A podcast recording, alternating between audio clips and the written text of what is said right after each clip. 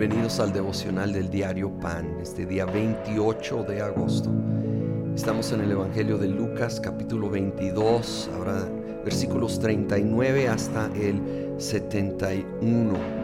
Quiero empezar desde el 39. Dice Jesús salió de la ciudad y como de costumbre se dirigió al monte de los olivos y sus discípulos lo siguieron. Cuando llegaron al lugar les dijo, oren para que no caigan en tentación. Entonces se separó de ellos a una buena distancia, se arrodilló y empezó a orar. Padre, si quieres, no me hagas beber este trago amargo, pero no se cumpla mi voluntad, sino la tuya. Entonces se le apareció un ángel del cielo para fortalecerlo. Pero como estaba angustiado, se puso a orar con más fervor, y su sudor era como gotas de sangre que caían a tierra. Cuando terminó de orar y volvió a los discípulos, los encontró dormidos, agotados por la tristeza.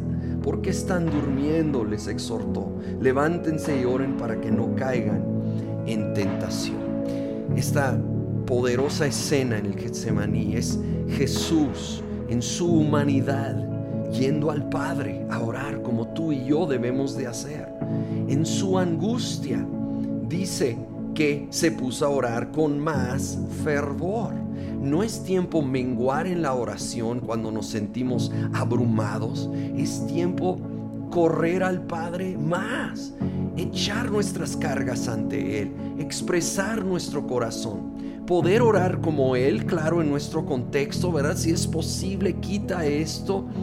Pero siempre, Señor, sobre todas las cosas, sea hecha tu voluntad y no la mía.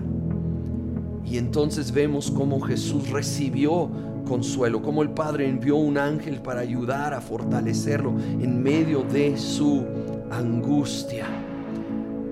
Probablemente no vamos a ver ese ángel con nuestros ojos naturales, pero yo te aseguro que el Señor va a mandar fortaleza, el mismo Espíritu Santo, el consolador nos va a consolar y fortalecer cuando venimos ante Él en nuestra angustia con nuestra oración.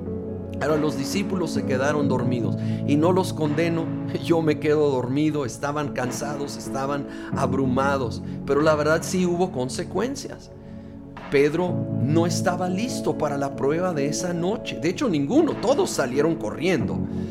Y Pedro que siguió a la distancia, termina negando a Jesús tres veces esa misma noche. Y probablemente la historia hubiera sido diferente si hubiera estado orando, porque Él dijo, para no caer en tentación. Ah, ¿cómo batallamos? Yo batallo, ¿sí?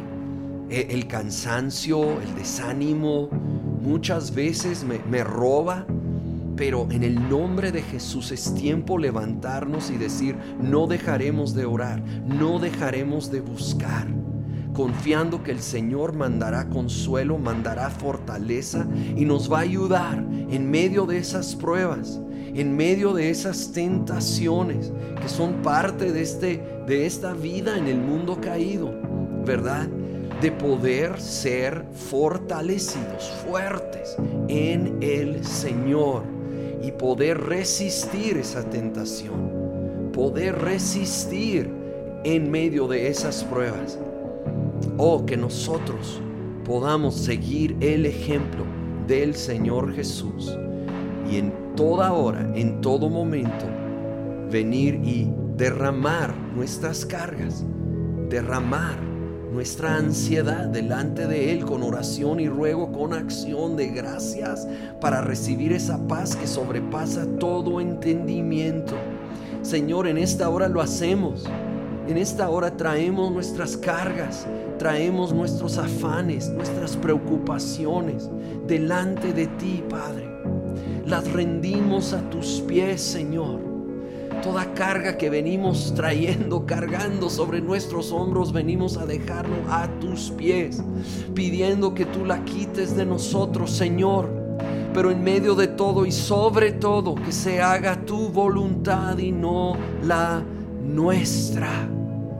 Trae paz, trae consuelo, Espíritu Santo, trae fortaleza donde ya se acaban nuestras fuerzas para enfrentar esas pruebas, enfrentar esas tentaciones y en el nombre de Cristo Jesús resistir. Y levantamos a aquellos que están ahorita enfrentando pruebas muy pesadas, muy dolorosas.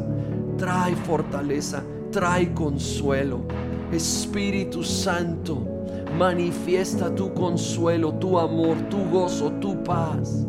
En el nombre de Cristo Jesús. Amém.